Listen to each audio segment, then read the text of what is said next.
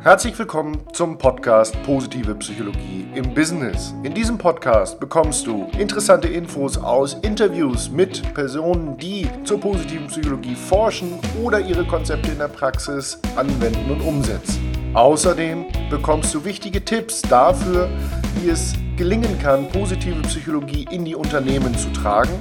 Und drittens, du bekommst in jedem Podcast Infos und Übungen zur Verfügung gestellt, die du für dich nutzen kannst, um dein Potenzial zu entfalten. Ich freue mich darüber, dass du dabei bist. Mein Name ist Markus Schweikert und ich wünsche dir viel Spaß bei der heutigen Folge. Okay, dann herzlich willkommen zu unserer heutigen Folge im Podcast Positive Psychologie im Business. Und ich freue mich ja über jeden Gast, aber über diesen Interviewgast freue ich mich ganz besonders, denn diesmal begrüße ich Dr. Judith Mangelsdorf. Herzlich willkommen, Judith. Herzlichen Dank, Markus. Für dich als Zuhörer eine kurze Info, damit du nachvollziehen kannst, woher meine große Freude rührt an der Stelle.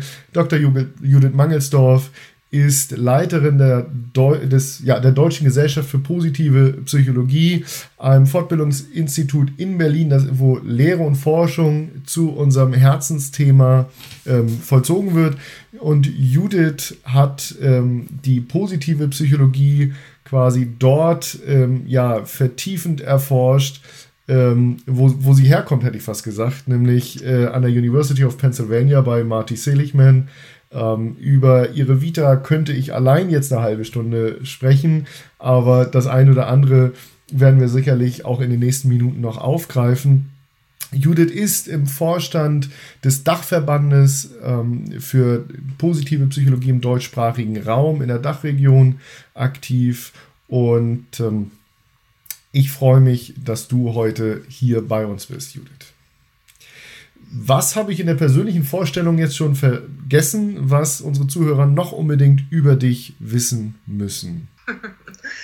ähm, du hast viel Wichtiges genannt. Ich glaube, etwas, was wichtig ist, um meinen Zugang zur positiven Psychologie zu verstehen, ist, dass ähm, wir zwar sehr viel und sehr breit ausbilden, aber eines meiner persönlichen Steckenpferde auch gerade die Frage ist, wie positive Psychologie an den Stellen hilfreich sein kann, an denen wir sie selten vermuten. Das heißt zum Beispiel in Menschen, die gerade durch große Veränderungsprozesse oder durch Krisen gehen, auch zum Beispiel in Unternehmen, die gerade eher am schwierigsten Punkt ihrer Entwicklung sind als an ihrem besten und auch im Persönlichen gerade die Momente, wo es uns schwerfällt, das Gute im Leben zu sehen. Welchen Platz hat die positive Psychologie da und kann uns helfen dafür, diese Momente zu nutzen, um eine bessere Version unserer selbst zu werden? Und diese Frage stand ganz lange im Zentrum sowohl meiner wissenschaftlichen Karriere, aber auch ähm, meiner praktischen Arbeit, zum Beispiel mit großen Organisationen wie dem Weißen Ring oder verschiedenen Hospizdiensten, die gerade auch die Frage stellen, wie kann positive Psychologie da helfen, wo sie am meisten gebraucht wird. Wie und ich würde gerne, bevor wir da tiefer einsteigen, einen Schritt davor machen, um auch nochmal für unsere, äh, für unsere Zuhörer zu erörtern, wie bist du zu diesen Themen gekommen? Äh, was war dein Zugang zur positiven Psychologie, Judith? Hm. Als ich angefangen habe, ähm, mich mit der positiven Psychologie zu beschäftigen, gab es in Deutschland quasi noch gar nichts dazu. Mich hat als Psychologin ganz lange die Frage umgetrieben, wie kann es Menschen gelingen, wirklich mit viel Feuer, Herz und Blut quasi ähm, zu arbeiten und wirklich mit Leidenschaft auch eine anspruchsvolle Arbeit nachzugehen und gleichzeitig dabei psychisch gesund zu bleiben und nicht auszubrennen. Mhm. Wir kennen das von den verschiedensten Arbeitsfeldern, die anspruchsvoll sind und psychisch-emotional anspruchsvoll, wie zum Beispiel Rettungskräfte, Lehrer, Pfleger, aber auch Führungspersonen, dass viele Menschen mit einer großen Begeisterung ins Berufsleben starten, auch einige Jahre sehr effektiv und mit sehr viel Leistung und Leidenschaft arbeiten, mhm. aber irgendwann quasi an dem Druck von innen und von außen drohen zu zerbrechen. Und mich hat ganz lange als Psychologin die Frage beschäftigt, wie kann es gelingen, für die Arbeit zu brennen, ohne auszubrennen? Und in der gesamten Psychologie habe ich darauf keine Antwort gefunden. Denn das, was immer wieder die Frage war, quasi wie kann man Menschen helfen, die zum Beispiel unter Depression oder Burnout leiden, sagte wenig darüber, wie es Menschen gelingen kann, gesund zu arbeiten. Mhm. Und auf meiner Suche damals bin ich über das allererste Buch, was von Marty Seligman veröffentlicht wurde, Authentic Happiness zu dem Thema, ähm, gestolpert und war über die ersten 30 Seiten hinweg so gefesselt und dachte, ah ja, das ist das, was du für den Rest deines Lebens machen möchtest. Und zu meinem großen Bedauern gab es damals im gesamten deutschsprachigen Raum keine Möglichkeit, sich damit weiterbilden zu lassen oder das zu studieren. Und das war dann der Moment, der mich quasi in die USA getragen hat, um dort wirklich bei Seligmann selber mehr zu lernen von diesem großen Gebiet. Und das war der Anfang einer langen Geschichte. ja, ähm, einer, einer spannenden Geschichte. Ähm, ich würde gerne jetzt von dir, die sich ja so intensiv auch mit dem Gebiet auch schon so lange und äh, als eine der ersten in Deutschland beschäftigt, gerne hören, wie in deinen Worten, was macht für dich so ein Kern der positiven Psychologie aus? Ist es, ja, was ist positive Psychologie für dich? Ah, es gibt den berühmten Spruch von Angela Duckworth, einer der führenden Professorinnen im Feld, die sagt, es gibt so viele Antworten auf die Frage, wie Menschen, die man dazu oder Forscher, die man dazu befragt. Ganz persönlich würde ich sagen, positive Psychologie ist die Erforschung dessen, was das Leben lebenswert macht. Mhm. Und vor allem unter der Maßgabe, dass wir nicht nur auf das Glück von Einzelnen oder das erfüllte Leben von Einzelnen schauen, sondern die Frage stellen, was passiert, wenn wir den Menschen begreifen als Teil einer Gruppe, als Teil eines Teams, als Teil einer Organisation und Gesellschaft und wie können wir individuell, aber vor allem auch gesellschaftlich dafür sorgen, dass viele Menschen ein möglichst gutes Leben für sich kreieren können. Im Arbeitsfeld, aber auch darüber hinaus. Und die Antworten darauf versucht die positive Psychologie zu erforschen und im praktischen Feld voranzutreiben. Mhm. Okay, und du hast uns eben ja schon eingangs erläutert, dass du für dich besonders auf das Thema schaust, ja, was machen Krisen mit Menschen und, und auch, wie komme ich da wieder, äh, wie komme ich da wieder raus? Und zu diesem Feld, äh, auf, du hast ja auf diesem Gebiet auch, auch promoviert zum Thema posttraumatisches Wachstum. Wie kannst du das beschreiben für jemanden, der jetzt zuhört und sagt, ähm, also aus einer Krise wachsen, wie soll das denn gehen? Oder äh, was kann denn dazu führen, dass mir das gelingen kann? Was wären da erste Ansätze, die wir mal aufgreifen können? Also, um zu verstehen, was posttraumatisches Wachstum meint oder bedeutet, ist es erstmal wichtig zu verstehen, wie können wir überhaupt auf so einschneidende Erfahrungen reagieren. Mhm. Was passiert eigentlich mit uns, wenn wir, wenn wir das in den Berufsalltag nehmen, ein Unternehmen gründen, das wunderbar läuft, über Jahre hinweg und niemals gibt es die Idee, dass es irgendwas anderes auf dieser Welt geben könnte, als dass dieses Unternehmen, was mein persönliches Baby ist, tatsächlich blüht und wächst. Und mhm. eines Tages gibt es eine strukturelle Veränderung. Ein berühmtes Beispiel, was wir jetzt gerade erlebt haben, ist, dass ähm, in Deutschland zum Beispiel Plastikgeschirr verboten wird. Also das heißt, aufgrund von Faktoren, für die ich gar nichts kann, zerbricht plötzlich mein Lebenstraum vor meinen Augen. Das mhm. kann ein beruflicher Veränderungsprozess sein, der plötzlich alles in Frage stellt, woran ich bisher geglaubt habe. Das mhm. können aber auch persönliche Veränderungsprozesse sein. Plötzlich verlassen werden durch einen Partner oder aber Veränderungen im Außen, die mir einfach viel abverlangen, wie zum Beispiel die Diagnose mit einer schweren Krankheit. Mhm. All diese Prozesse verbindet und Erfahrung verbindet vor allem eins, nämlich die Erschütterung meiner persönlichen Grundannahmen. Mhm. Und Menschen gehen sehr unterschiedlich mit diesen Momenten von Erschütterung um. Das, was ähm, im Volksmund am häufigsten verwendet wird, wenn wir von einem positiven Ausgang dieser Bewältigungsprozesse sprechen, ist vor allem Resilienz. Mhm. Das heißt also der Moment, in dem ich stark bleibe, wie ein Bambus quasi im Wind, mich zwar beuge, aber schnell wieder in meine Ursprungsform zurückkomme. Mhm. Und wenn wir so an Unternehmen denken, dann ist das große Wort, wir wollen als Unternehmen resilient sein, wir wollen mit den Stressfaktoren und Einflüssen von außen souverän umgehen.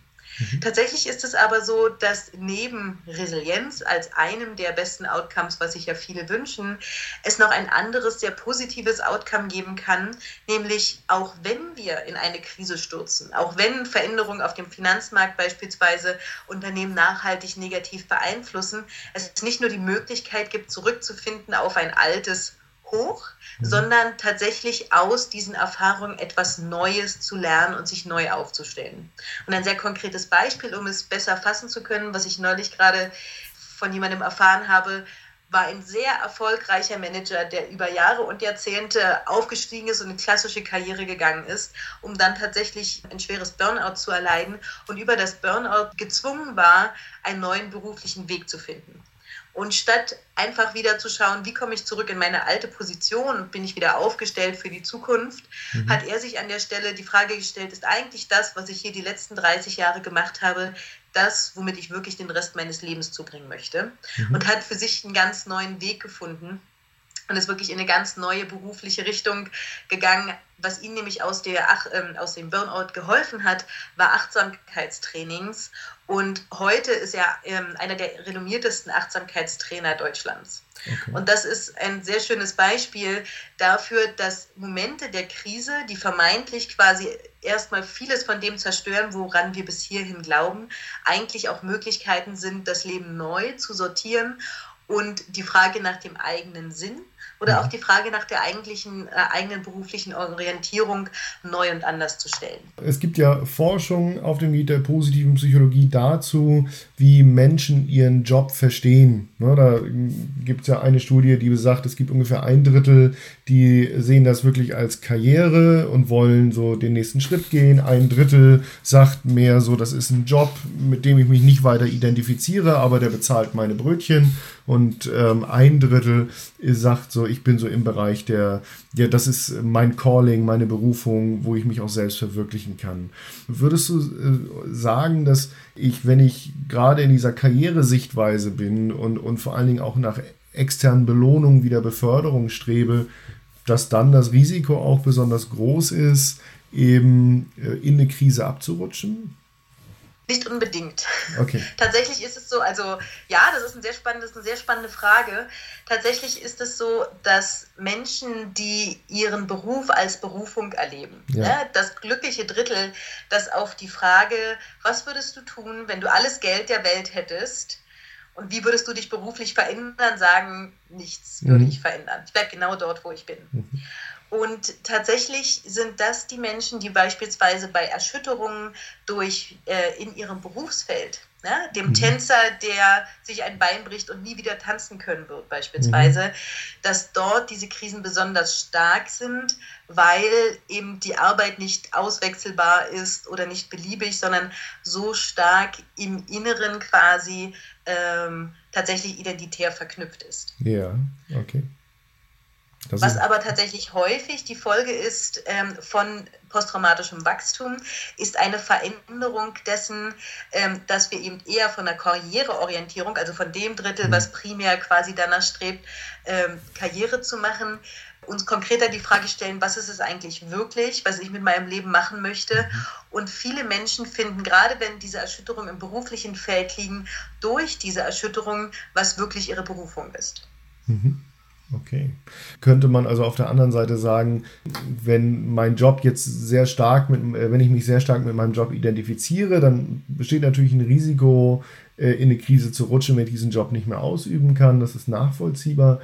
Ähm, geht es also andererseits aber vielleicht darum, oder ist es ein Faktor von Resilienz, wenn ich so einen übergreifenden Sinn ähm, für mich identifiziere, wo ich einen Beitrag zu einem großen Ganzen leiste, den ich über meinen Job hinaus leisten kann, dass das dann mich stärkt quasi, weil du eben die Sinnsuche angesprochen hast.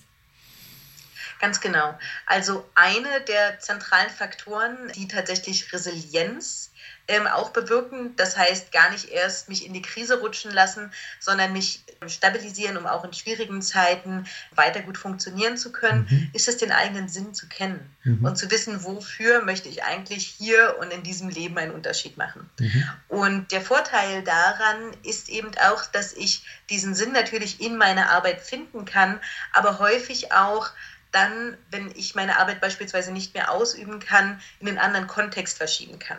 Also wenn ich zum Beispiel für andere da sein möchte und einen positiven Unterschied darüber mache, dass ich als Lehrer beispielsweise in der Schule Kinder begleite und irgendwann gehe ich in Rente, dann habe ich die Möglichkeit, das gleiche, diesen gleichen positiven Unterschied für Kinder in anderen Kontexten herzustellen. Ja. Ja, ich kann das ehrenamtlich machen, ich kann das losgelöst vom Kontext Schule machen. Das heißt, häufig, wenn ich meinen eigenen Sinn kenne, kann ich diesem Sinn auch folgen und damit meinem Leben auch Stabilität geben, ohne dass das an einen einzelnen Beruf beispielsweise geknüpft ist. Mhm. Okay. Also wir nehmen hier an der Stelle mit, Warum zu kennen oder eben so eine etwas, was meinem Leben Bedeutung gibt, über den einzelnen Job, die einzelne Tätigkeit hinaus, kann ein guter Kompass sein, der mich eben auch stärkt in Krisen. Wir haben über Wachstum aus Krisen heraus gesprochen. Braucht es eine Krise dafür, damit ich persönlich wachsen kann? Auch eine schöne Frage. Nein, nicht unbedingt.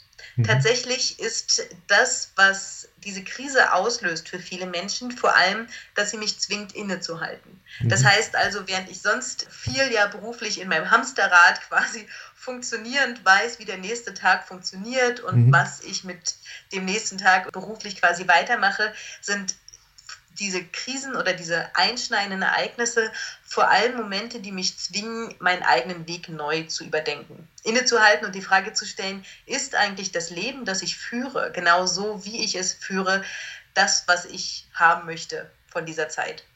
Und wenn ich diese Momente schaffe, anders herzustellen. Positive Ereignisse tun zum Beispiel das Gleiche, die Geburt eines Kindes, mhm. Herr Schweikart zum Beispiel. ja. Oder aber oder aber Momente, in denen mir das Leben zum Beispiel die Erfahrung schenkt, ah, das ist meine Berufung. Ne, wenn ich in einen Saal gehe, wenn ich das Buch, als ich das Buch von Marty Seligman in die Hand genommen habe mhm. Und in dem Moment, als ich die ersten 30 Seiten las, wusste, das ist das, was ich mit meinem Leben anfangen möchte. Diese Momente können genauso einen positiven Umbruchs- und Wachstumsprozess bedingen, weil sie Momente der Veränderung sind und weil sie quasi aus bestehenden festen Strukturen, in denen wir ja alle gut funktionieren, unser Leben gestalten, uns die Möglichkeit geben, uns selbst neu zu erfinden. Mhm. Und wer sich auf einen Wachstumsprozess begeben möchte, ohne die Krise abwarten zu wollen oder aktiv herbeiführen zu wollen beispielsweise, der ist wirklich gut damit beraten, nehmen Sie sich einen Moment Zeit, um auf Ihr Leben zu schauen, wie jemand, der Sie zum ersten Mal sieht und der Sie auf Ihrem täglichen Lebensweg begleitet und Ihnen über die Schulter schaut und die Frage stellt, ist das das Leben, was du führen möchtest? Und das führt zu einem sehr ähnlichen Prozess. Mhm. Das ist ja aber also erstmal eine Herausforderung, ne, sich so äh, von dem eigenen Leben zu dissoziieren und so aus so einer ja, äh, Metaperspektive draufzuschauen. Da könnte ich mir vorstellen, ähm, dass das dem einen oder anderen schwerfällt, dass es da eher auch eine Form dann von externer Begleitung wahrscheinlich braucht, oder? Ja, wenn ich mich wirklich grundlegend im Leben verändern möchte, dann ist eine externe Begleitung durch Coaches oder durch Berater oder auch durch Therapeuten, wenn es wirklich tief geht, durchaus ähm, hilfreich. Mhm. Es gibt aber auch niedrigschwelligere Verfahren, die, von denen wir wissen, dass sie einen großen Unterschied machen können. Mhm. Ein sehr schönes davon, womit man gut auch selber arbeiten kann, heißt For Evening Questions, das von dem österreichischen Kollegen und von deinem Namensvettern Markus Ebner evaluiert wurde und auch wissenschaftlich erforscht wurde. Und im Prinzip geht es darum, sich abends fünf Minuten Zeit zu nehmen, um vor allem drei, wir brechen es hier mal runter auf drei wichtige Fragen zu beantworten. Das erste, wofür bin ich heute dankbar? Mhm. Und finden Sie drei Dinge, von denen Sie sagen, dafür bin ich heute dankbar. Das zweite, was hat mich heute energetisiert? Was waren Momente, aus denen ich Kraft geschöpft habe, wo ich das Gefühl hatte, voll in meiner Energie und in meiner Kraft zu stehen? Und das Dritte, was war heute bedeutungsvoll für mich? Mhm. Und sammeln Sie jeden Tag in einem kleinen Buch über einen, Zeitraum, über einen längeren Zeitraum kurze Antworten auf diese Fragen. Sie brauchen nicht mehr als fünf Minuten pro Tag. Die erste, die Antworten auf die erste Frage sagen Ihnen, wie sie sich positiv ausrichten können. Die Antworten auf die zweite Frage zeigen Ihnen, wo Ihre persönlichen Stärken liegen. Und die Antwort auf die dritte Frage zeigen Ihnen, was eigentlich der Sinn ihres Lebens ist und was für sie wirklich Bedeutung hat. Und was sie sich dann fragen können, ist, wie kann ich meine Stärken mehr einsetzen? Wie kann ich das Positive stärker in mein Leben holen? Und vor allem, mhm. wie kann ich mein Leben näher an meinem Sinn ausrichten und vielleicht mein Arbeiten? Und allein diese kleine Übung kann schon ein großer Schritt Richtung Wachstum sein. Ja, schöner, schöner Tipp. Wir hatten vor einigen Folgen hier einen Interviewgast, der eine Studie zu der Dankbarkeitsübung, die auf den Three Good Things aufbaute, eben ähm, vorgestellt hat. Und die For Evening Questions sind hier ja quasi ja auch so eine Art Weiterentwicklung an der Stelle, wo man nochmal, wie du gerade beschrieben hast, sehr schön ähm, weitere Fragen mit integriert und damit auch nochmal so einen ja, ein bisschen ganzheitlicheren Blick äh, vielleicht auch auf das eigene Leben bekommt oder so ein Gespür dafür, was einem gut tut. Ja, und an der Stelle blenden wir uns aus dem Interview mit Judith Mangelsdorf einmal aus und fassen bis hierhin mal zusammen, was wir gehört haben. Wir haben vor allem darüber gesprochen, wie kann ich für meinen Job brennen, ohne auszubrennen. Und wir haben über die Frage gesprochen, braucht es Krisen im Leben, um zu wachsen? Was ist äh, mit Karrieremenschen? Brennen nur solche aus oder eben äh, insbesondere die, die ihre Berufung ähm, verfolgen. Und wie hilft es mir, meinen Sinn zu kennen, wenn ich eine Krise vermeiden will? Wir haben dabei vor allen Dingen den Punkt rausgearbeitet, wenn du dich erinnerst, dass wenn mein Sinn sehr stark mit meiner Tätigkeit verbunden ist, wie dem Tänzer, der sich das Bein bricht, nie wieder tanzen kann, dass das natürlich eine Voraussetzung oder eine ja, eine Eingangspforte zu einer großen Krise ist quasi an der Stelle. Das heißt, was ist mein übergreifender Sinn, ist eine sehr wichtige Frage und wie kann ich diesen Sinn auch in anderen Kontexten leben und damit äh, ja, letztendlich resilienter werden. Wir haben über den Wert der Frage gesprochen, ist das das Leben, das du, lebens, das du lebenswert findest, das du leben möchtest? Und ich finde, das sind Punkte, die kann man mal sacken lassen, denn in diesem Interview Dr. Judith Mangelsdorf steckten viele Impulse drin, wo man in die Tiefe gehen kann. Und am Ende haben wir mit der For Evening Question auch nochmal eine ganz konkrete Methode neben den anderen Fragen gehabt, die man nutzen kann, um seine, ja, um seine Zufriedenheit zu steigern, um seine Zufriedenheit aufzubauen und auch um dem nachzuspüren, wo am Tag denn ja, du in deiner Energie warst, in deinem Engagement warst an der Stelle. In dem weiteren Teil des Interviews wird es vor allem darum gehen, was kann ich denn als Führungskraft tun? Worauf baut die Fähigkeit, mit schwierigen Zeiten umzugehen, auf? Welche Faktoren sind entscheidend? Und wie sollte ich als Führungskraft mit Mitarbeitern umgehen, die in einer Krise stecken oder in eine Krise geraten? Diese Punkte erfährst du im Teil 2 des Interviews mit Dr. Judith Mangelsdorf, das ähm, als nächste Folge veröffentlicht werden wird. Und ich lade dich ein, diese Folge nun sacken zu lassen und mir deine Ideen, Anregungen, Fragen, Gedanken gerne auch per E-Mail zu schreiben. Die findest du wie immer unten in den Show Notes, die E-Mail-Adresse. Und wenn du noch tiefer über deinen Job nachdenken möchtest, dann habe ich ein Angebot für dich. Für den Moment, glaube ich, haben wir heute ein tolles Interview mit Dr. Judith Mangelsdorf gehört. Und dir bis zum nächsten Mal eine gute Zeit. Dein Markus Schweikert.